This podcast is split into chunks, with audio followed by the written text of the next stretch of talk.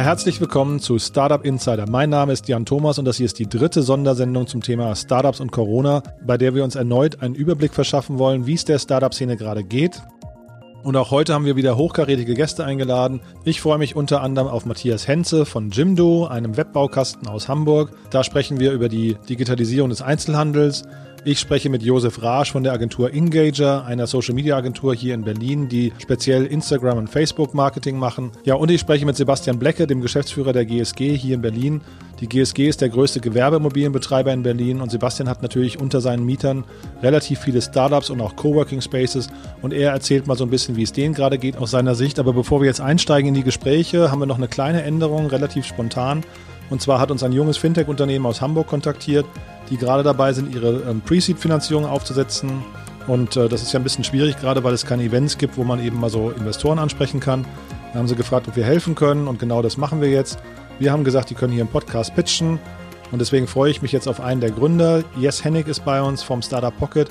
Hallo Yes, schön, dass du da bist. Viel Erfolg beim Pitchen. Ja, hi Jan. Äh, wir sind Pocket, ein B2C-Fintech aus Hamburg und wir bauen eine Neobank für die Generation Z auf mit einer sicheren und impactstiftenden virtuellen und physischen Prepaid Mastercard. Gegenwärtig gibt es keine Finanzlösung für Kids und Teenager, die den Alltagsbedürfnissen gerecht wird und gleichzeitig die Teens da abholt, wo sie abgeholt werden möchten. Als Beispiel digitale Hobbys und Bedürfnisse, wie zum Beispiel Abo-Modelle bei Spotify oder Netflix, Ingame-Käufe bei Fortnite oder FIFA, aber auch der Checkout-Prozess bei zum Beispiel Zalando funktionieren überwiegend über PayPal oder Kreditkarten. Beides Lösungen, die erst ab 18 Jahren genutzt werden können. Bei uns erhalten Teenager eine Prepaid Mastercard, mit der sie einfach online und offline bezahlen können und gleichzeitig auch eine Wunschfunktion haben, um edukativ zu verstehen, wie viel sie für ihren Wunsch sparen müssen.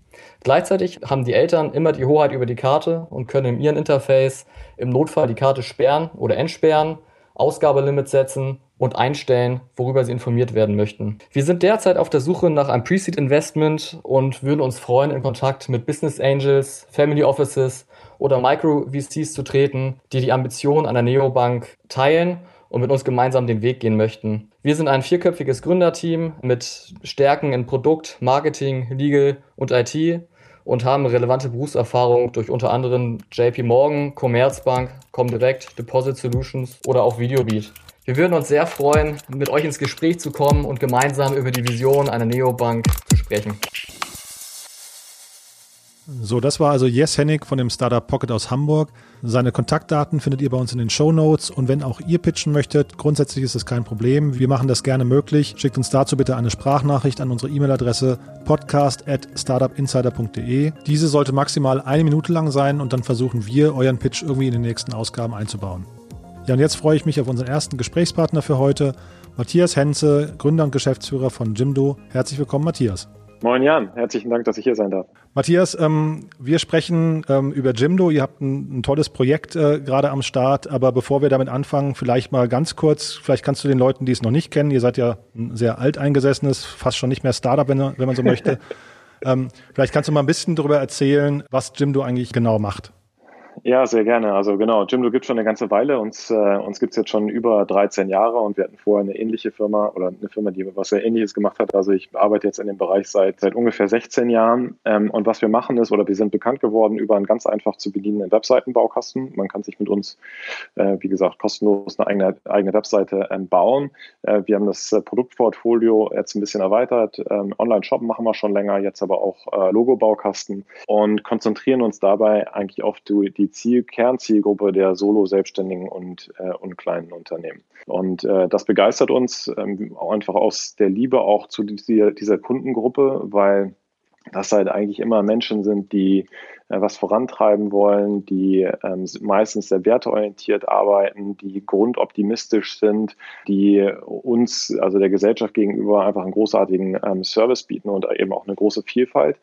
Ähm, und da sehen wir halt, dass es nach wie vor einfach eine große Schwierigkeit ist, ähm, die Opportunitäten, die sich online für sie ergeben, für sie auch wahrzunehmen, einfach daraus, dass sie einfach natürlich die meiste Zeit in ihrem Geschäft verbringen. Ähm, und da wollen wir mit unseren Produkten einfach weiterhelfen.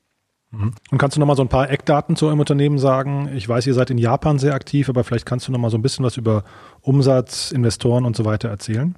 Ja, sehr gerne. Also vielleicht ein bisschen der, die historische Herleitung. Ähm, wir sind ziemlich gebootstrapped ähm, gestartet, also mit äh, ungefähr oder circa 500.000 externem Kapital nur ähm, und haben sehr früh angefangen zu internationalisieren. Ähm, Jimdo gibt es äh, voll lokalisiert in, in sieben Sprachen und sind international auch, äh, auch gut gewachsen. Einer der Märkte, den äh, der, der heraussticht, den du schon angesprochen hast, ist Japan was echt total zufällig entstanden ist, weil wir damals eines der ersten deutschen Startups waren, die auf TechCrunch gefeatured wurden und äh, jemand in Japan darüber gelesen hat und dann ähm, hat äh, diese Firma, also haben wir zusammen mit der Firma, die KDDI ist, was der zweite größte Telco in Japan ist, in Japan ähm, gelauncht. Äh, damals in der deutschen Botschaft äh, in, in Tokio, was halt total krass war und dann sehr viele Medien einfach darüber berichtet haben. Und seitdem ist Japan einfach für uns ein substanzieller Markt. Ähm, ansonsten sind ähm, unsere Kernmärkte schon ähm, hier in, in Europa wir sind ungefähr, also sind gute 200 äh, Leute und investorenseitig ähm, haben wir zwei Investoren äh, von früher noch den Global äh, Founders Capital und 2015 haben wir dann eine größere Investitionsrunde über 25 Millionen mit einem Growth Equity Fund, äh, die Spectrum heißen, aus äh, San Francisco gemacht. Sag mal, wie nehmt ihr die Krise wahr? Also wie ähm, als erst erstmal als Unternehmen, bevor wir jetzt darüber reden, was ihr für Maßnahmen gerade äh, anbietet oder für Hilfspakete, aber wie nehmt ihr als Unternehmen die Krise wahr und was hat sich bei euch gerade geändert? Naja, im ersten Moment ist natürlich erstmal so, okay, wie, äh, also wie geht's dem Business, ähm, wie sind wir aufgestellt? Und da war uns aber sehr schnell klar, dass wir, ähm, dass wir eigentlich relativ ähm, safe sein müssten. Und deshalb haben wir eigentlich unsere, unsere Hauptaufmerksamkeit liegt einfach auf unseren Kunden und wie wir denen weiterhelfen können. Und unsere Kunden, wie gesagt, die Solo-Selbstständigen und Kleinstunternehmen, für, da war relativ früh absehbar, dass es ähm, die natürlich hart treffen wo, äh, würde. Das heißt, das Erste, was wir gemacht haben, war erstmal überhaupt ähm, versuchen, ein Bild zu gewinnen, was wir dann auch an Verbände und die Politik zurückspielen konnten, weil uns von da ähm, signalisiert wurde, dass da ke äh, keine so richtig wertvollen Daten vorliegen. Ähm, und dann ging es halt auch relativ schnell los mit den ganzen ähm, staatlichen Förderprogrammen und da war eine große Konfusion von, für wen ist was jetzt eigentlich geeignet. Und da haben wir uns dann drum bemüht, möglichst schnell und aktuelle Informationen einfach bereitzuhalten. Und dann haben wir als äh, drittes eben gesehen, dass unser, unser, unsere Online-Shop-Lösung, die wir eben genau für diese Zielgruppe ähm, gebaut haben und ähm, Kunden brauchen bei uns im Schnitt nur drei bis fünf Stunden, um äh, online verkaufsfertig zu sein, dass das äh, stärker nachgefragt wurde. Und das war natürlich äh, dann relativ klar von die Frage, wo, wie können wir hier eigentlich noch viel mehr weiterhelfen und die Leute noch unterstützen, dass sie jetzt zumindest eine, ein bisschen Umsatz eben machen können. Und deshalb kam dann die Idee von dem Corona-Hilfspaket, wo wir einfach zusammen mit Trusted Shops äh, ein Paket äh, geschnürt haben, wo wir unseren Online-Shop ähm, und den Rechtstexte-Manager von, von Trusted Shops gebündelt haben ähm, und das eben für einen symbolischen Euro ähm, im Monat äh, für die Laufzeit vom ersten Jahr ähm, anbieten, um einfach auch die Preisbarriere rauszunehmen. Ähm, und das war natürlich cool, dann zu sehen, einfach, dass wir wirklich Technologie haben, die wir nutzen können, um, ein, um in diesem Moment einfach Erleichterung ähm, zu schaffen. Und das sehen wir auch, dass es wirklich stark nachgefragt wird und dass wir da auch wirklich, ähm, wirklich helfen können.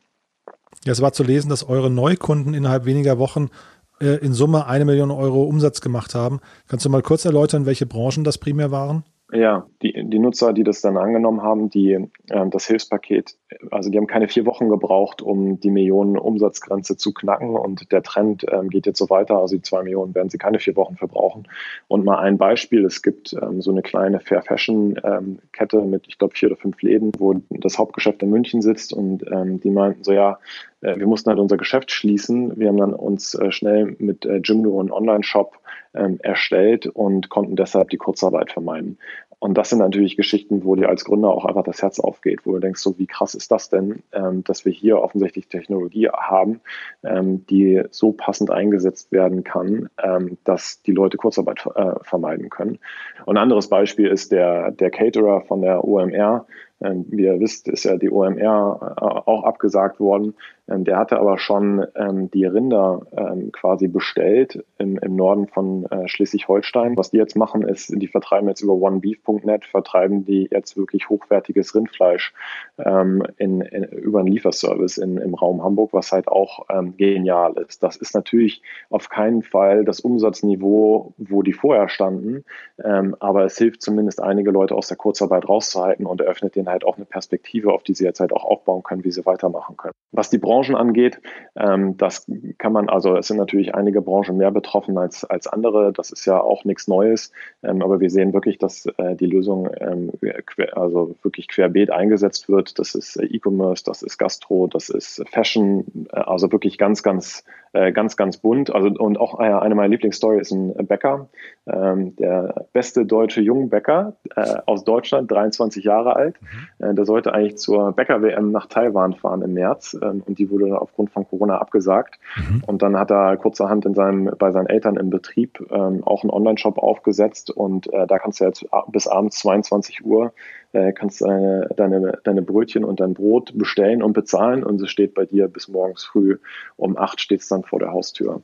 Gibt es denn, gibt's denn Branchen, wo das nicht so funktioniert? Ich frage deswegen, weil man ja, also ich glaube, Corona trifft ja sowieso den Einzelhandel und die kleinen Läden total hart. Und wenn die jetzt die Hoffnung auf einen Online-Shop setzen würden, investieren da viel Zeit und dann stellt sich raus, das funktioniert nicht, ist natürlich doppelt frustrierend. Also wisst ihr schon, bei welchen Branchen das nicht funktioniert? Oder hängt es eher am Unternehmer? Weil das klingt ja jetzt gerade auch nach sehr pfiffigen Unternehmern, die einfach hemdsärmlich sagen, wir möchten da was vorantreiben. Also kann man das irgendwie klassifizieren? Ähm, nicht wirklich. Und das Ding ist, ist halt also der, also erstens, du investierst halt eigentlich nur deine eigene Zeit, ja, ähm, und probierst es halt aus. Ähm, was wir halt nicht, oder auch, du kannst auch einen Friseurladen nehmen, die jetzt ähm, ihre Shampoos äh, darüber einfach noch vertreiben ähm, und darüber halt einfach ein bisschen Umsatz generieren wollen. Ja, auch das, die werden auch nicht an die Umsätze rankommen, die sie normalerweise machen, aber es hilft zumindest den Schmerz äh, im Moment einfach ein bisschen zu lindern. Ähm, und ich glaube, das ist halt auch ein bisschen das, woraus jetzt einfach auch ankommt, um zu gucken, okay, was habe ich eigentlich ähm, und wie kann ich das äh, sinnvoll einsetzen und kann ich darüber auch online ein, ein Geschäft entwickeln, ja oder nein. Man, man, hat ja wenig zu verlieren, ja. Also bei, bei einem Euro im Monat, äh, das ist jetzt nun wirklich, also das, das kann man wirklich vernachlässigen und das andere ist halt einfach dann ähm, die Zeit, die damit, äh, die damit reinfließt, ähm, das zu tun und das ist halt auch einfach sehr, sehr überschaubar. Insofern kann ich eigentlich nur jedem empfehlen, zumindest mal erste Schritte zu machen und sich äh, dran zu wagen, ähm, weil ich glaube, dass dabei auch äh, wirklich relevante Sachen ähm, entstehen können, beziehungsweise einfach ähm, Learnings, die man vielleicht sonst einfach nicht machen würde. Ja, man stellt sich ein bisschen die Frage, wenn man dir jetzt zuhört, warum das nicht Läden sowieso immer schon gemacht haben, dass sie irgendwie ihr zweites Standbein quasi in die Online-Welt ähm, verfrachtet haben. Weil das klingt ja jetzt so, als fangen die jetzt gerade erst damit an, aber es würde so viel Sinn machen, dass sie es eigentlich viel früher hätten machen sollen, oder? Ja, es fühlt sich für uns so ein bisschen an, als würde die Digitalisierung einfach um 12 bis 18 Monate nach vorne gezogen werden. Mhm. Ähm, und das, äh, und wenn, äh, klar, es gibt halt ein paar Branchen wie die Eventbranche, das ist halt super schwierig, da jetzt auch mit Online-Modellen äh, zu, also zu kommen, wie das halt funktionieren kann. Und da gibt es mhm. ja jetzt auch sehr, sehr coole Versuche, wo ich glaube, wo auch innovative Sachen ähm, dann passieren werden, die auch nachhaltig sein werden. Aber es ist halt nicht, äh, es ist halt nicht so offensichtlich, was das sein wird. Ähm, und äh, für alle anderen äh, glaube ich ja, es ist halt einfach äh, vielleicht dann jetzt auch einfach eine gute Zeit und ein, halt auch eine, eine gute Opportunität, sich damit wirklich aktiv auseinanderzusetzen und zu überlegen, was kann ich denn auch online vielleicht abwickeln, was mein Geschäft, wenn der Laden dann vielleicht auch dann später wieder Offenheit sinnvoll ergänzt. Ja, mhm. wir haben zum Beispiel jetzt ähm, dann sehr kurzfristig, also innerhalb von einer Woche haben wir als ähm, Versandmethode eben Abholung im Shop ähm, ein, eingeführt und das wird super viel genutzt. Ähm, und das ist, glaube ich, auch was, was für die lokalen Händler halt auch langfristig äh, super spannend sein kann, dass du halt online dann verkaufst und dann die Leute bezahlen sogar schon online ähm, und du stellst dann einfach nur zur Abholung bereit. Ähm, das hat dann auch nicht die Komplexität vom Liefern äh, noch hinten raus. Ähm, insofern ähm, kann ich mir schon vorstellen, dass da wirklich äh, sehr gute Ergänzungen jetzt äh, gebaut werden. Ja. Und ehrlich gesagt, ich hoffe immer noch darauf, dass jemand diesen Brötchen-Lieferservice in, in, in unserer Gegend macht, weil das, da wäre ich definitiv regulärer Kunde. Ja, und aber vielleicht nochmal, weil du jetzt gerade sagtest, die Leute haben nichts zu verlieren außer der eigenen Zeit. Ähm, kannst du nochmal erklären, wie die auf sich aufmerksam machen? Weil das Thema Online-Marketing ist ja für die meisten lokalen Händler wahrscheinlich erst nochmal so ein Fremdwort. Und die, ich denke mal, die wenigsten haben jetzt eine signifikante Reichweite auf Social Media, mit der sie dir ja. arbeiten können. Ja. Ähm, wie, wie funktioniert das? Äh, hängen die ein Schild in ihren Laden rein und sagen jetzt auch online oder habt, tut ihr da auch was dafür oder wie, wie kann man sich das vorstellen? Ja, ich glaube, das, was, äh, was eigentlich alle haben, ähm, ist ja, dass sie halt erstmal einen Service haben, der interessant ist. Und das Zweite ist, sie haben aber auch schon eine bestehende Kundenbasis. Ähm, und das ist das, was wir ganz, ganz viel sehen, dass ähm, die die Unternehmen, die jetzt gerade dann auch, äh, die wirklich dann auch Umsatzbindungen machen, schaffen es, ihre bestehende Kundenbasis e-, eben auch dann darauf aufmerksam zu machen. Ja, und das ist ja für alle im Moment auch ein, äh, auch ein großer Verlust, dass man bei den kleinen Läden äh, nicht so einkaufen kann, wie man es bisher gewohnt ist. Es fängt jetzt langsam wieder an, ja, aber im, im, im, im, im vollständigen Lockdown war das ja definitiv ein Thema. Ähm, und von da aus kann man dann halt weitermachen. Ja, also und am Beispiel von dem, von dem Caterer, die haben halt ja eigentlich im äh, B2B-Geschäft gearbeitet, ja, als, äh, als Event-Caterer. Mhm. Ähm, und die haben dann aber auch ihre Fangemeinde geschafft, ähm, auf das Angebot aufmerksam zu machen ähm, und lernen jetzt eben, wie man äh, Social Media Marketing für, an Endkonsumenten macht und müssen sich das dann natürlich jetzt auch wieder erarbeiten. Aber sie haben auf jeden Fall nicht bei Null angefangen. Mhm. Ähm, und das ist ja was, was dann, was jeder von uns weiß, ja, was es dann schon mal echt ein bisschen einfacher macht, wenn du einen Startpunkt hast, der nicht ganz, äh, ganz bei Null ist, sondern du, du halt was hast, auf was du schon aufbauen kannst. Und das, ähm, das hat, glaube ich, im Moment fast jeder. Ähm, und das geht auch relativ einfach, die zu aktivieren. Gibt es denn Best Practices ähm, im Dialog mit den, mit den Kunden, also von kleinen Läden mit den Kunden, ähm, wo, du, wo du sagst, also wenn man Newsletter aufbaut, wenn man ein Schild ins Schaufenster hängt, wenn man, äh, ich weiß nicht, auf Social Media, Instagram oder wie auch immer. Also gibt es da Kanäle, wo du sagst, die funktionieren nachweislich sehr gut? Alle, die du gerade genannt hast. Und ich glaube auch, dass äh, auch das Schild im Schaufenster hilft.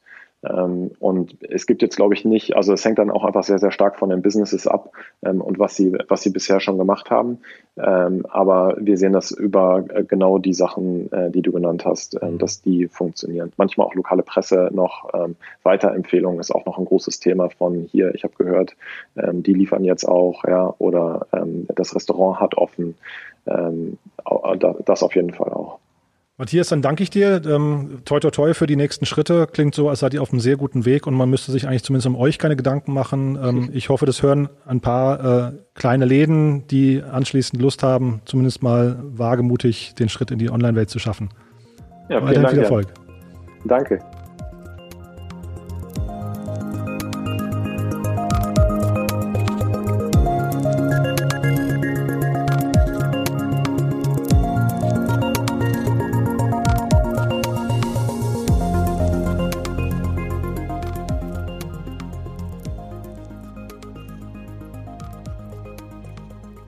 So, das war also Matthias Henze von Jimdo in Hamburg und als nächstes freue ich mich auf Josef Rasch von der Social Media Agentur Engager hier in Berlin. Ich freue mich, dass du da bist. Herzlich willkommen, Josef. Hi. Josef, ich würde vorschlagen, du stellst erstmal dich und Engager vor, erklärst, wie ihr aufgestellt seid, welche Kunden ihr betreut und so weiter und so fort. Einverstanden? Ja, wir sind ähm, Engager, wir sind eine ja, Social Media Marketing Agentur mit einem ganz klaren Fokus für die Facebook-Plattform. Das heißt, wir spezialisieren uns quasi auf alle verschiedene Plattformen. Äh, Facebook bietet, Instagram, WhatsApp, äh, Facebook, Messenger. Das ist so unser, unsere Spielwiese, wo wir quasi Unternehmen dabei helfen, ihre Ziele ähm, ja, umzusetzen. Wir sind eine Full-Service-Agentur, also machen von Content über Performance-Marketing, über Creative, über Strategy, ähm, quasi alles in-house bei uns, haben drei verschiedene Standorte. Das Headquarter ist in Stockholm und in Berlin haben wir ein Office, in, in Berlin Mitte und in Kopenhagen haben wir jetzt auch ein Office. Ihr seid 60 Mitarbeiter. Ähm, kannst du ein bisschen was zu der Teamstruktur noch sagen? Also wenn du sagst, ihr macht das alles in-house, ähm, was genau sind das für, wie, wie, wie setzt sich dieses Team zusammen? Klar, genau. Wir sind insgesamt über 60 ähm, Leute, damit wohl auch die von der, allein von den, von den Menschen, die bei uns sitzen, die größte Agentur in Europa, die den Bereich da abdeckt. Also so hat uns Facebook betitelt. Und ähm, die Struktur ist tatsächlich, ähm, ja, das hört man immer so von Agenturen super flach, aber ja, wir leben das halt. Wir haben, wir arbeiten, wir arbeiten in unterschiedlichen Teams. Wir haben natürlich Experten für alle Gebiete. Das heißt, wir haben ein Production-Team, wir haben Entwickler bei uns sitzen, wir haben ähm, ja, Digital Designer sitzen, die quasi die, ganze, die ganzen Edits machen an den Rechnern. Wir haben Teammanager sitzen, die quasi ähm, ihre Teams betreuen, aufpassen, dass die Kunden immer das bekommen, was sie wollen. Und jetzt bin ich über euch gestolpert, über einen Artikel, der veröffentlicht wurde, wo ihr so ein bisschen quasi das Thema Kommunikation, Social Media Kommunikation in der Krisenzeit ähm, ähm, beschrieben habt. Vielleicht kannst du mal ein bisschen ähm, uns einführen, worauf muss man da achten und vor allem, wer, wer muss denn gerade welche Maßnahmen ergreifen? Ich fand das so nett, ihr habt geschrieben, the show must go on. Ähm, für viele ist es ja sogar der Beginn der Show erst. Also vielleicht kannst du da mal so ein bisschen erzählen, was sind eure Erfahrungen und was sind eure Tipps? Ja, ist ein super spannendes Thema und also wir als, als Menschen vom Fach haben dann natürlich eine ganz andere ähm, Idee zu, zu der Situation, die Corona uns jetzt irgendwie auch beschert hat. Gerade hier in Berlin, in Berlin Mitte, da merkt man es halt total, da wo halt auch unsere Agentur ist, wo wir normalerweise jeden, jedes Mittag uns irgendein super schönes kleines Lokal aussuchen, um nett äh, zu essen. Und die sind jetzt halt alle zu. Und das allererste, was mir aufgefallen ist, dass unheimlich viele von den lokalen Unternehmen ähm, sich sofort äh, das tatsächlich geschafft haben, sich sofort auf einen Social Media Kanal äh, zu platzieren. Das heißt, im, im, es Instagram. Die meisten Restaurants haben dann quasi auf Instagram gepostet, wie es jetzt weitergeht. Aber es haben halt auch ganz viele nicht gemacht. Und was mir aufgefallen ist, auch vom Nutzerverhalten, ähm, dass ganz viele Leute sich halt die Information zu den kleinen lokalen Läden gerade aus den sozialen Netzwerken holen. Weil die schauen halt nicht auf eine Webseite, hat mein Restaurant jetzt noch offen oder nicht, weil sie genau wissen, dass die Webseiten so ähm, ja oft sehr tollpatschig gepflegt werden, ähm, dass man da gar nicht mit einer Information ja irgendwie rechnen kann. Das heißt, die meisten schauen tatsächlich direkt auf den Instagram-Account und schauen, hat das Restaurant was in seiner Story gepostet, was gibt es heute zu essen, haben die überhaupt noch offen, bieten die jetzt Delivery an oder nicht. Und ich glaube, das ist ein Trend, der total ernst genommen werden muss und der unheimlich viele Chancen bietet, wenn die Konsumenten ihre Unternehmen auf Social Media suchen. Das ist normalerweise immer dieses Traumszenario, wovon, ja, was alle sich immer wünschen von den Unternehmen, dass die Leute ähm, nach einem suchen, was eigentlich nie passiert. Jetzt ist es aber soweit, dass man zumindest wenigstens seine Bestandskunden da auf jeden Fall äh, nicht findet, sondern die Bestandskunden finden ein. Und das ist, sollte man, glaube ich, nutzen zur jetzigen Zeit. Und das wäre halt der erste Tipp, dass ich auf jeden Fall jedem lokalen Unternehmen ans Herz legen kann. Ähm, erstellt euch einen Account auf den großen, wichtigen Plattformen. Ähm, macht das so, wo ihr euch am wohlsten fühlt, ob das jetzt Twitter ist, äh, Facebook oder Instagram, sei mal euch überlassen. Richtet euch da so ein bisschen nach den Nutzerzahlen. Ähm, da sind irgendwie die Facebook-Plattformen halt immer noch ganz vorn. Aber man sollte auf jeden Fall da sein, damit wenigstens die Bestandskunden die Möglichkeit haben, euch zu kontaktieren oder Informationen von euch zu bekommen und die nicht jeden Tag an eurem Laden vorbeilaufen müssen und gucken, ob ein Zettel im Fenster hängt. Mhm. Das klingt jetzt so ein bisschen nach einem Fulltime-Job eigentlich. Also wie, wie hat man sich das jetzt in der Praxis vorzustellen? Wie, wie viel Zeit muss ein Laden oder auch ein Restaurant jetzt investieren, um eine einigermaßen professionelle Kommunikation, weil die Kunden erwarten natürlich auch irgendwie wahrscheinlich einen bestimmten Service in der heutigen Zeit. Wie viel Zeit muss man investieren? Wichtig ist, dass man sich überhaupt dafür Zeit nimmt, weil ganz oft ähm, hört man, dass man das halt so nebenbei macht, äh, nebenbei ein bisschen Facebook, ein bisschen Instagram. Damit ist es aber halt hier nicht getan, sondern es macht tatsächlich genau Sinn, wie du es gesagt hast, sich dafür Zeit zu nehmen. Ich würde empfehlen, ähm, wenn man sein Restaurant geschlossen hat und Zeit hat, weil man die Kapazitäten gerade nicht woanders braucht, dass man da wirklich drei Stunden am Tag Zeit investiert. Die kann man sich ja frei legen, die müssen ja nicht am Stück sein, aber zumindest alle Anfragen beantworten und im besten Fall proaktiv in die Kommunikation halt zu gehen, um die Leute ähm, abzudaten, was gerade passiert, was die nächsten Schritte sind. Ähm, es ist total wichtig, dass man quasi den, ja, den, den potenziellen Kunden, den normalerweise Kunden, dass man den transparent erzählt, was gerade passiert, da hat man extrem viele Chancen gerade, nicht nur an seiner Brand zu arbeiten, sondern halt auch, wenn es weitergeht, sofort wieder äh, den, ja, einen Start zu bekommen, den man sonst nicht hätte. Mhm. Und hast du vielleicht ein paar Impulse noch, ähm, welche Art von von, ich weiß nicht, Instagram, welche Art von Stories oder Bildern oder so man kommunizieren sollte oder wann es auch zu viel ist? Ähm, gibt es Dinge, wo ihr gesehen habt, dass die besonders gut funktionieren oder gibt es auch vielleicht Dinge, wo ihr warnen würdet und würde sagen, hey, also dann vielleicht doch eine professionelle Kamera und nicht irgendwie das Handybild nachts um äh, drei oder so. Also gibt es da ja. nochmal so Essentials irgendwie, die du kommunizieren kannst? Ja, auf jeden Fall. Ähm, was mir richtig gut gefällt, ist, wenn sich ein Unternehmen, und das habe ich hier auch in, in Mitte gesehen von einer Bar, die hat äh, sofort einen Delivery Service angeboten mit, äh, ja, die hießen dann halt ähm, der Home Quarantini und so. Also die haben halt quasi sofort verstanden, was macht unsere normale Zielgruppe gerade.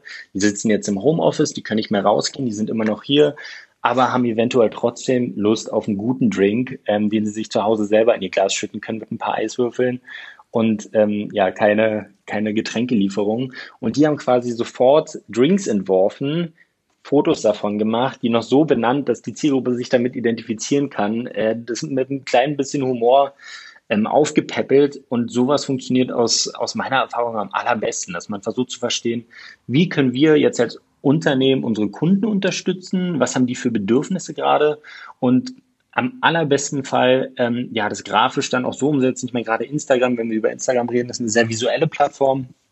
Da ist es wirklich wichtig, dass man zumindest die, die Mindeststandards, sage ich mal, äh, einhält, die die Plattform hat. Und da sollte man sich dann auch dran orientieren. Und da gibt es inzwischen eine Menge Möglichkeiten, wo man wirklich mit, ja, mit wenig Aufwand, mit einem guten Telefon, äh, was, was ja gerade bei Gastronomen oft in der Tasche ist, gute, guten Content einfach herstellen kann. Und ähm, das wäre so der, der Tipp, dass man mit dem Telefon ein paar Apps wie Snapseed oder so, wo man die Kontraste noch ein bisschen bearbeiten kann, wo man mit der Schärfe spielen kann, ähm, ziemlich einfach guten Content erstellen kann das waren jetzt im Prinzip, äh, wenn ich es richtig verstanden habe, ähm, alles Möglichkeiten für den lokalen Handel mit seinen üblichen Kunden zu sprechen. Wenn man das mhm. mal ein mhm. bisschen weiter fasst, also der, der Matthias von Jimdo hat zum Beispiel erzählt von einem Fashion-Unternehmen, das irgendwie fünf Filialen in ganz Deutschland hat und eben jetzt den Schritt in die Online-Welt versucht. Die versuchen also quasi zu transferieren in die Online-Welt. Hast du für solche Unternehmen noch ein paar Tipps? Also wie würden die jetzt anfangen, sich quasi im Social-Media-Bereich irgendwie äh, sichtbar zu machen? Ja, auf jeden Fall. Also genau, das ist die, die große Herausforderung, vor allem für Unternehmen, die sich damit bis jetzt noch nicht befasst haben. Ich meine, alles, was irgendwie E-Commerce ist, äh, Fashion, E-Commerce, die sind ja in der Regel da ganz gut aufgestellt. Da gehört das ja quasi zum täglichen, zur täglichen Arbeit mit dazu. Ähm, ja, bei solchen Unternehmen kann man auf jeden Fall sagen, ist, was ich immer ganz wichtig finde, ist, dass man die Plattform, wenn man da anfängt, in eine neue Plattform reinzugehen, dass man die Plattform so benutzt, ähm, wie sie genutzt wird. Das heißt, dass man sich erstmal anschaut, wie benutzen denn die User die Plattform, wie, was kann ich denn in Instagram Stories veröffentlichen und was kann ich im Instagram Feed veröffentlichen. Ich glaube, das sind wichtige Unterschiede, mhm. wo es wichtig ist, dass man direkt vom Anfang an äh, den Content richtig aufbaut, dass wenn man anfängt zu kommunizieren, weiß, dass zum Beispiel eine Story nach 24 Stunden weg ist und die sehr kurzlebig ist. Das heißt, da können sehr aktuelle Sachen gepostet werden. Im Feed hingegen macht es nur Sinn äh, oder macht es besonders Sinn, ähm, zum Beispiel höherwertige Produktionen ähm, zu veröffentlichen, wo man sich ein bisschen mehr Mühe gegeben hat in der Content-Erstellung, weil der, ja, die Beiträge werden einfach länger gesehen und wenn jemand sich das Profil anschaut, dann ähm, hat er gleich einen ersten Eindruck von der Brand. Mhm. Ich glaube, das ist ganz wichtig, dass man nicht versucht, sein eigenes, ähm, was man gerne möchte, der Plattform aufzuzwingen, sondern dass man versteht, wie funktioniert die Plattform und dementsprechend dann seine Kommunikation aufbaut. Mhm. Und jetzt seid ihr natürlich irgendwie stark im Bereich Facebook, hast du gesagt, aber vielleicht kannst du trotzdem noch mal links und rechts ein bisschen schauen, wie sieht es aus mit TikTok oder Snapchat oder so, äh, Twitter hast du vorhin kurz erwähnt. Also ähm, sind das auch Kanäle, die man, die man benutzen sollte oder spielen die einfach eine zu untergeordnete Rolle? Nee, auf jeden Fall. Also ich meine, alles, was links und rechts von Facebook passiert, ist auch super spannend für uns. Wir gucken uns das immer an und auch bei TikTok ähm, habe ich auch persönlich schon total spannende Erfahrungen gemacht mit einem nagelneuen Account innerhalb von 24 Stunden irgendwie eine Million Views bekommen in Deutschland. Also so eine Experimente kann man da auch auf jeden Fall wagen, ähm, wenn man Lust darauf hat. Ich glaube, ganz wichtig ist auch immer zu schauen, was für Demografien sind auf den Plattformen aktiv bei TikTok war es vor kurzem noch so, das waren sehr viele junge Leute. Jetzt entwickelt sich das alles zu einer, ja, da kommen jetzt immer mehr Influencer hin, da kommen halt ähm, ja dementsprechend dann noch ältere Leute hin. Da verändert sich der Content von tanzenden äh, Teenagern zu ähm, Do-it-yourself, zu Memes, zu Comedy, zu Anleitungen ähm, zu selbst die Tagesschau ist inzwischen ähm, da und es ist auf jeden Fall ein super Zeitpunkt einzusteigen. Wir haben aber gesehen, dass alles, ähm, wenn es halt um, um Conversions geht, wenn es wirklich ins Performance Marketing geht, also um den Verkauf, dass es da schwierig ist, auf den, ich sag mal, recht frischen neuen Plattformen gute Ergebnisse zu bekommen. Da sind halt die, die alten Platzhirsche immer noch besser, aber für die Brandkommunikation und für Reichweite macht es auf jeden Fall Sinn, Plattformen wie TikTok oder äh, ja auch, auch andere sich anzugucken. Ich meine, Twitter ganz klar ist halt ein super äh, politischer Kanal inzwischen geworden. Da kann man auch als Brand auf jeden Fall, wenn man eine Position bezieht, kann man die da gut kommunizieren und sich halt in Debatten einbringen. Ähm, kann man auch nur zu raten. Das kann halt, was glaube ich ganz wichtig ist zu erwähnen, ist, dass die Zeit, die wir jetzt erleben, die prägt jeden Menschen, der sie jetzt gerade erlebt. Das ist für uns alle mhm. so ein einschneidendes Erlebnis, da wird man später noch drüber erzählen. Und wenn man es schafft, jetzt als Brand sich in dieser Zeit so zu positionieren, dass die Leute einen in Erinnerung behalten, dann ist es ein ziemlich starker Impuls, den man halt auch noch in Zukunft ähm, haben wird.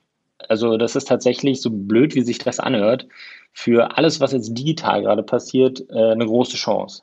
Ihr habt bei euch auf der Plattform, Entschuldigung, auf der Webseite habt ihr ähm, auch noch WhatsApp und den Facebook Messenger genannt. Für wen sind diese Kanäle gerade relevant?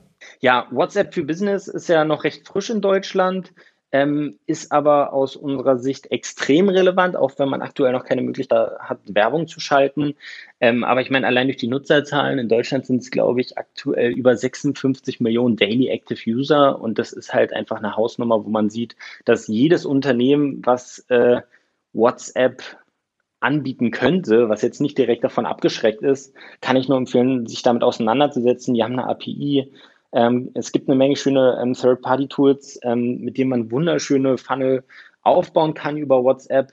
Aber ich meine, allein durch diese riesige äh, Nutzerzahl, die WhatsApp in Deutschland hat, ist es, glaube ich, einer der spannendsten Plattformen aktuell. Und die, ja, es wird dieses Jahr noch, glaube ich, super spannend, was mit WhatsApp im Marketing passieren wird, aber jetzt zur Kommunikation auch super.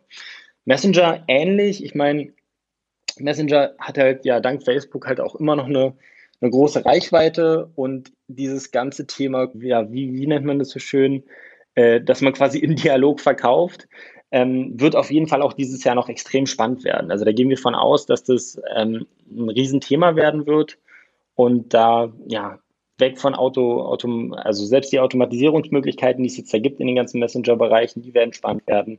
Aber auch alles andere, selbst wenn man jetzt ein kleines lokales Geschäft ist, hat man da auf jeden Fall viel Potenzial, ähm, Neukunden zu gewinnen oder halt auch Bestandskunden zu halten. Okay, Josef, dann würde ich sagen, bis hierhin erstmal. Vielen, vielen Dank für deine tollen Einblicke und dass du dir die Zeit genommen hast, sie mit uns zu teilen. Kommt gut durch die Krise und wir sprechen uns hoffentlich bald mal wieder. Bis dahin alles Gute. Ciao. Danke, ciao.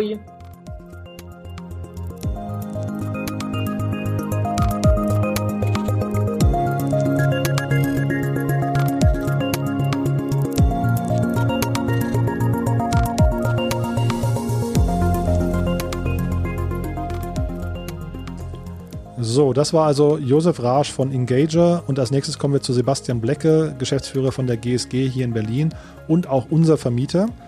Doch bevor wir loslegen mit Sebastian, vielleicht noch der kurze Hinweis. Wir freuen uns natürlich über Vorschläge für Gesprächspartner hier im Podcast. Wenn ihr uns jemanden vorschlagen möchtet, macht dies bitte über das Formular bei uns auf der Webseite www.startupinsider.de. Dort unter Kontakt findet ihr entsprechende Formulare. Wir freuen uns vor allem über Leute, die ehrlich sprechen möchten über ein bisschen schwierigere Themen, wie zum Beispiel Entlassungen oder Kurzarbeit oder geplatzte Finanzierungsrunden. Und vor allem, wenn sie dort dann eben ein paar Learnings haben, die vielleicht Mut machen und inspirierend sind für andere. Ja, und ansonsten kann ich euch natürlich nur empfehlen, unseren Newsletter zu abonnieren. Der kommt täglich jeden Morgen um 8 Uhr und ist im Prinzip eine Zusammenfassung von allen wichtigen Portalen der Startup-Szene mit der Idee, dass wir euch die Arbeit abnehmen wollen und sicherstellen wollen, dass ihr nichts verpasst. So, jetzt aber genug der Worte. Ich freue mich auf den nächsten Gast. Hier in Berlin ist mir zugeschaltet der Geschäftsführer der GSG, Sebastian Lecke. Hallo Sebastian. Ja, danke für das Angebot, heute etwas äh, über den Immobilienmarkt in Berlin sagen zu dürfen. Sebastian, ihr seid ähm, in Berlin der größte Gewerbeimmobilienvermarkter, wenn ich es richtig, oder Besitzer, wenn ich es richtig weiß. Aber bevor ich euch jetzt ähm, äh, genauer vorstelle, vielleicht kannst du selbst mal so tun, als wäre es noch eine Vor-Corona-Zeit und du wärst auf einer Party und würdest einfach jemandem erzählen, was ihr so macht. Ja, also die GSG ist ein traditionsreiches Berliner ähm, Unternehmen. Uns gibt es seit äh, über 50 Jahren in Berlin, hat äh, ursprünglich die Wurzeln ähm, ähm, als senatseigenes Unternehmen gehabt, 65 gegründet ähm, und hat über Jahrzehnte sich ein sehr ordentliches Immobilienportfolio aufgebaut ähm, in mehreren Zyklen. Ähm, zuletzt sagen wir, nach der Wiedervereinigung dann eben auch in Ostberlin ähm, durch Neubauten und insgesamt kommen auf diese Art und Weise knapp eine Million Quadratmeter vermietbare Fläche zusammen, ähm, verteilt auf ähm, nicht ganz 50 Immobilien. Und wir stellen somit eine ganz wichtige und wesentliche Infrastruktur für den Berliner Mittelstand und sind stolz darauf, knapp 2000 äh, Mietern ein Dach über den Kopf zu bieten. Und ähm, ja, sind in Berlin in der Tat damit ähm, einer der größten, wenn nicht sogar der größte Gewerbemobilienvermieter, aber jetzt seit, seit fast zwölf Jahren äh, privatwirtschaftlich organisiert. Also das Land Berlin hat keinerlei äh, Einfluss mehr auf, auf uns oder die Geschäftspolitik. Und wir sind eigentlich der Meinung, dass wir ähm, doch recht agil in den letzten Jahren waren, wahrscheinlich agiler als das, äh, das Land Berlin als Eigentümer hätte sein können. Und kannst du mal zu eurer Mieterstruktur ein bisschen was sagen? Du hast mhm. gerade eben Mittelstand äh, genannt, aber ich finde ja auch spannend, ihr habt ja wahrscheinlich relativ viele Startups auch als mhm. Mieter. Ähm, vielleicht kannst du noch mal so ein bisschen umreißen, wie sich die Struktur so zusammensetzt. Genau, also ähm, inzwischen muss man ja äh, gerade in Berlin äh, Mittelstand wirklich ein bisschen anders vielleicht definieren, weil natürlich auch ganz viele junge Unternehmen dazugekommen sind. Wir haben einen Immobilienbestand ähm, äh, oder über 20 Objekte des Immobilienbestands sind in Kreuzberg, was natürlich prädestiniert ähm, für die Nachfrage ist, ähm, von was junge Unternehmen betrifft. Das heißt, wir vermieten auch sehr viel Flächen an, an Startups, ähm, die aber, das weißt du ja auch, Jan, äh, sehr schnell, was die Mitarbeiterzahl betrifft, ähm, eben eher ein mittelständisches als ein kleines Unternehmen sind, äh, auch wenn die Unternehmenshistorie mitunter nur, nur sehr kurz ist. Aber da ähm, haben wir natürlich gerade in Kreuzberg äh, sehr viele ähm, Mieter aus dem Bereich in den letzten Jahren gewinnen können. Aber ansonsten sage ich äh, immer gerne äh, als These, ähm, dass wir wahrscheinlich alle GSG-Mieter auf einer einsamen Insel äh, aussetzen könnten und wahrscheinlich kein einziger äh, einen Insolvenzantrag stellen müsste, weil wir wirklich vom Bäcker über die Marketingagentur, den Schreiner, den Maler bis hin zu ähm, Online-Angeboten ja alles bei uns im Portfolio irgendwie ähm, haben, was man sich so vorstellen kann und wahrscheinlich jeder mit jedem in irgendeiner Form äh, geschäftlich in Beziehung treten könnte. Und ähm, wir also wirklich von von A bis Z eigentlich alles so bei uns im Portfolio vertreten haben. Früher hat man gesagt, Branchenbuch, der Werbespruch äh, war von Aalräuchereien bis Zylinderstifte. Ähm, das trifft wahrscheinlich auf uns so ziemlich genau auch zu. Ja. Mhm. Und das war jetzt die Vor-Corona-Zeit und jetzt kam Corona und, und was hat das denn mhm. für euch jetzt genau verändert und auch für eure, äh, für eure Mieter? Ähm, es gibt ja, sag mal, die, die Politik hat einfach gesagt, Mietbefreiung für eine gewisse Zeit. Ähm, wie reagieren da einzelne Mietergruppen drauf ähm, und vielleicht auch mit Blick auf die Startup-Szene, die uns jetzt am meisten interessiert? Äh, wie ist da so dein Gefühl? Wie ist da so die Stimmung?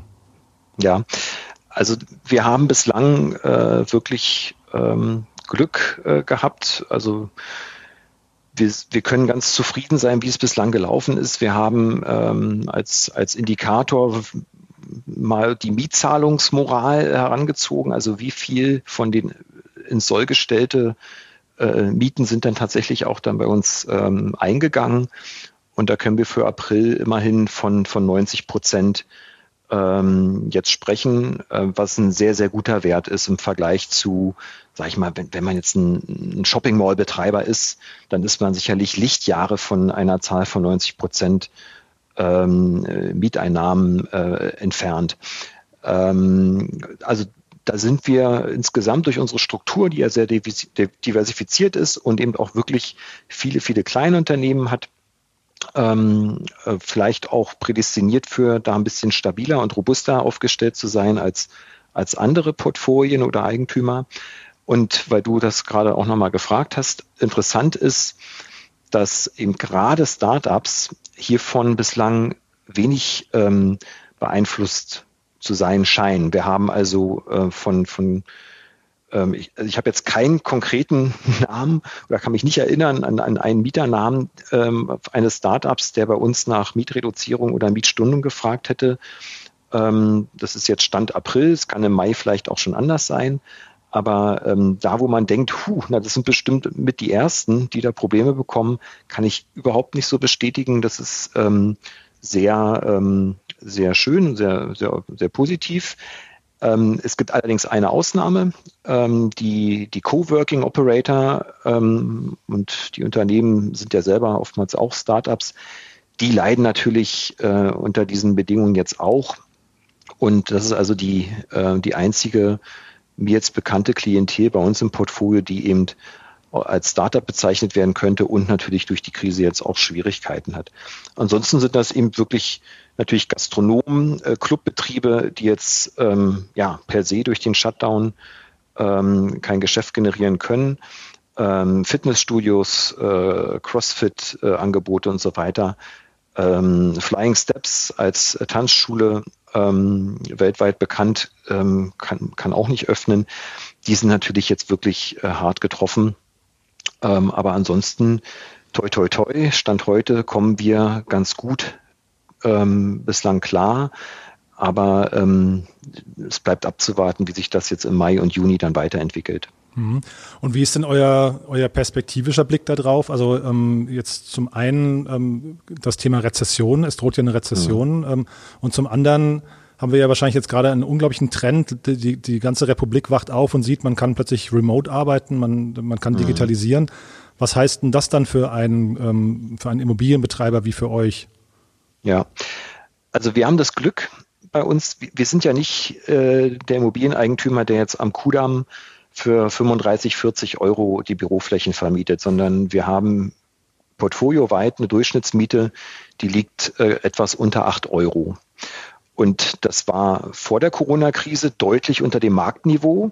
Und das wird auch nach der Corona-Krise weiterhin ähm, sehr günstig sein und auch unterhalb der Durchschnittsmieten liegen. Das heißt, ähm, wer nach Corona Flächen sucht, wird sie bei uns auch nach wie vor günstig finden. Das heißt, ähm, die Abstriche, die unter Umständen äh, ein, ein Immobilieneigentümer in den 1A-Lagen machen muss, das werden wir nicht tun müssen. Ja, wir verlieren vielleicht in der Spitzenmiete in den schön ausgebauten Lofts in Kreuzberg zwei, drei Euro, aber ähm, das lässt sich verkraften. Ähm, also da glaube ich, sind wir als, als GSG mit dem Portfolio super aufgestellt. Und das andere, was du gefragt hast, ähm, wie wird sich eventuell die Arbeitswelt verändern? Es wird ja auch diskutiert, gibt es einen gesetzlichen Anspruch zum Beispiel auch in Zukunft auf Homeoffice? Ähm, also wir merken ja auch durch diese ganze ähm, Homeoffice-Thematik, der, der, Mensch sehnt sich ja trotzdem nach sozialen Kontakten und da ist das Homeoffice ähm, sicherlich eben auch nur ähm, eine Alternative zum Büroalltag, die aber sicherlich nicht äh, fünf Tage die Woche permanent funktioniert. Deshalb kann ich mir schon vorstellen, dass Homeoffice insgesamt ähm, eine größere Akzeptanz finden wird und auch vielleicht mehr und mehr ähm, angewendet werden wird. Aber ähm, ich sehe jetzt noch nicht, dass sich ähm, dadurch der Flächenbedarf von Firmen grundsätzlich verändert. Denn ähm, irgendwie ähm, genießen wir es ja alle, irgendwie mit Kollegen direkt im Austausch zu sein. Die Videokonferenz auf Zoom ist nett, aber ähm, der persönliche Kontakt ähm, ist dann doch netter. also ihr macht euch keine Sorgen um das Büro an sich. Nee, also das Büro, ähm, glaube ich, das, das wird es weitergeben, keine Frage. Die, was, was vielleicht vorstellbar ist, ist, dass man eben sagt, es gibt vielleicht eben nicht mehr die, äh, das ist dein Schreibtisch und das ist der von deinem Kollegen, sondern dass man eben sagt, wir haben als Zahl. Wir haben 100 Mitarbeiter, wir haben aber nur noch 75 Arbeitsplätze, weil irgendwie immer ein Viertel im Homeoffice ist und es gibt dann ähm, ein Büro wird nur noch für 75 Leute geplant und nicht mehr für 100. Mhm. Ähm, das könnte ich mir vorstellen, so dass, es da vielleicht ähm, ein paar äh, Reduzierungen äh, in den Flächenbedarfen gibt, aber jetzt nichts, wo ich sage, hui, da kommt aber was auf uns zu. Das wird eine, eine ganz andere Welt werden äh, nach der Krise. Das, das glaube ich nicht. Ja, dafür hat das Büro ähm, dann schon noch den Stellenwert, den es vielleicht auch verdient. Ja. Mhm. Und sagen wir dann vielleicht abschließend nochmal eine, eine äh, moralische Frage, ähm, mhm. auch wenn es ein paar Tage her ist schon. Aber es ging ja groß durch die Presse Anfang des Monats, dass Adidas da sehr selbstherrlich irgendwie bestimmt hat, dass man keine, keine Miete zahlen wollte, ähm, mhm. hat das quasi so als Gott gegeben äh, äh, dargestellt, hat, ist dann zurückgerudert, hat jetzt auch inzwischen Zahlen veröffentlicht und so weiter. Aber wie ist denn dein Blick ähm, auf sowas? Mhm. Also wenn so jemand einfach hingeht in der Position des Stärkeren irgendwie, das durchsetzen möchte? Ja, also ich, ähm, ich fand das sehr kritisch, ähm, ähm um nicht zu sagen, ich fand das ein bisschen frech, weil ähm, äh, man muss sagen, das Gesetz, das ist ja wirklich in der Nacht- und Nebelaktion vom Gesetzgeber ähm, auf die Beine gestellt worden und das war auch richtig. Das sage ich ähm, jetzt gar nicht zwangsläufig als Geschäftsführer der GSG, sondern einfach auch als Mensch. Ja, man muss den Leuten natürlich da Druck vom Kessel nehmen und die Angst nehmen, oh Gott, jetzt zahle ich nicht und dann wird mir eventuell gekündigt. Das Gesetz ist aber für kleine und mittelständische Unternehmen gemacht worden und nicht für Adidas und Co. Mhm. Und wenn man äh, ein Aktienrückkaufprogramm von drei Milliarden Euro 2016, ähm, glaube ich, als Adidas äh, bei einer Hauptversammlung beschlossen hat und 2020 eine Milliarde Aktien oder mit Wert von einer Milliarde Aktien, äh, Euro Aktien zurückkaufen wollte und dann sagt, wir werden unsere Mietzahlungsverpflichtung nicht erfüllen, finde ich, ist das ein falsches Signal. Das hat Adidas ja dann auch selber erkannt, haben im Übrigen ihren Aktienrückkauf für 2020 jetzt gestoppt. Die Milliarde wird sicherlich jetzt anderweitig benötigt. Aber ähm, das war quasi die Reaktion auf den Shitstorm, den es ja dann gab. Mhm. Und das fand ich ein bisschen unanständig, weil das natürlich auch Schule macht. Ne? Also das ist eine Signalwirkung, wenn natürlich so ein großer internationaler Player sagt, na, wir glauben, wir müssen die Miete nicht zahlen. Ich vermute, und das äh, möchte ich nur noch kurz erwähnen, ich glaube, man spekuliert vielleicht so ein bisschen darauf, dass der Gesetzgeber in den nächsten Monaten sagt, na ja, wir müssen mal drüber sprechen, ob der Vermieter überhaupt Anspruch auf die volle Miete hat. Ah. Rechtlich ist es erstmal so, weil der, wir als Vermieter liefern eine mangelfreie äh, Mietsache und deshalb ist der Mieter ja nicht zur Mietreduzierung berechtigt. Aber wenn er sein Geschäft nicht mehr ausüben kann, weil der Staat das quasi verbietet, ähm, dann gibt es eventuell doch einen Minderungsanspruch. Äh, den aber eigentlich auch nicht den Vermieter äh, treffen darf, ähm, weil der kann ja auch nichts dafür. Am Ende ist es ein Fall von, von staatlicher Haftung, die dann vielleicht irgendwo auch äh, mal diskutiert werden muss. Und da bin ich gespannt. Das wird sicherlich noch Jahre dauern, bis der Bundesgerichtshof, äh, und da wird es Klagen äh, sicherlich geben, ähm, das entscheidet. Aber ähm, die, mal, die heiße Kartoffel, die dann so rumgereicht wird, die kann halt auch nicht beim Immobilienvermieter ähm, am Ende landen, sondern ähm, irgendwie muss es dann wahrscheinlich eine Lösung geben, die dann wahrscheinlich die Gesellschaft insgesamt dann auch tragen muss. Ja, mhm. genau.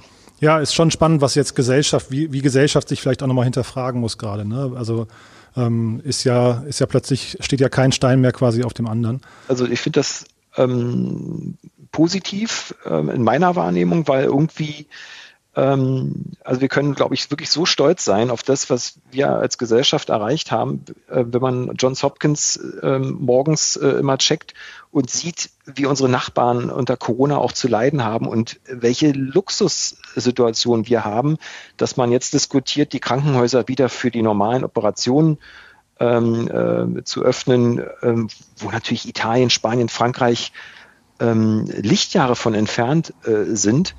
Und ähm, wir also vielleicht einmal wieder in der Geschichte äh, zeigen, dass der Deutsche dann doch vielleicht ähm, sehr obrigkeitshörig ist, wenn es drauf ankommt und eigentlich sich auch an die Schutzmaßnahmen gut hält und ähm, irgendwie doch ähm, diesen Shutdown ganz gut über sich ergehen lässt. Ja, und das, das, das rettet uns vielleicht auch ähm, diesmal über das Schlimmste hinweg, mhm. auch wenn es es wird eine Rezession geben, das, das steht, denke ich mal, so fest äh, wie das Arm in der Kirche. Aber ähm, wir kommen vielleicht auch besser wieder raus, als das vielleicht andere Länder in Europa tun oder, oder USA ganz extrem. Ne? Mhm. Ja.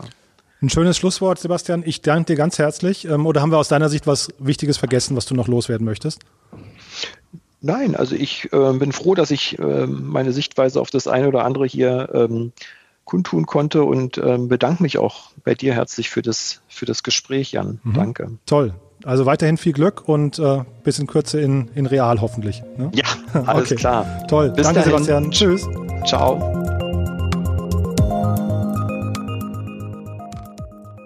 So, das war also die dritte Ausgabe unseres Corona-Specials von Startup Insider. Ich hoffe, es hat euch wieder ein bisschen Spaß gemacht.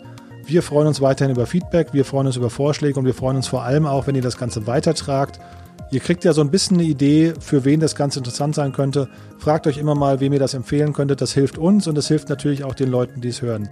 Bleibt mir nur zu wünschen, dass ihr gesund bleibt und wir hören uns in den nächsten Tagen wieder, dann mit Benedikt Herles und Marc Miller. Benedikt ist ein sehr, sehr spannender Gesprächspartner, weil er, ähm, vielleicht kennt ihr seine Bücher, immer einen sehr, sehr scharfsinnigen Blick hat, den andere nicht haben. Und Mark Miller arbeitet bei Carl Square, ähm, ehemals CatCap ein MA-Berater aus Berlin, Hamburg und ich glaube Stockholm. Marc kann mal so ein bisschen einordnen, wie die Finanzierungssituation gerade für Startups insgesamt aussieht. Also ein bisschen so eine Vogelperspektive. Wird auch sehr spannend. Von daher, ich freue mich aufs Wiederhören. Bis dahin, alles Gute. Tschüss.